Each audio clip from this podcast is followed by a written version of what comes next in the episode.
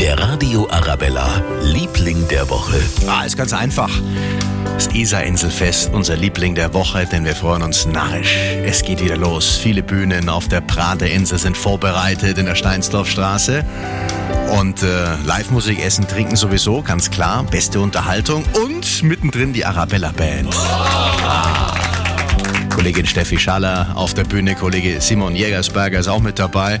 Los geht's heute Abend 18 Uhr. Alle Infos zum Isar-Inselfest, Wetter passt ja auch, gell? Auf radioarabella.de. Bis Sonntag geht's dann. Der Radio Arabella, Liebling der Woche.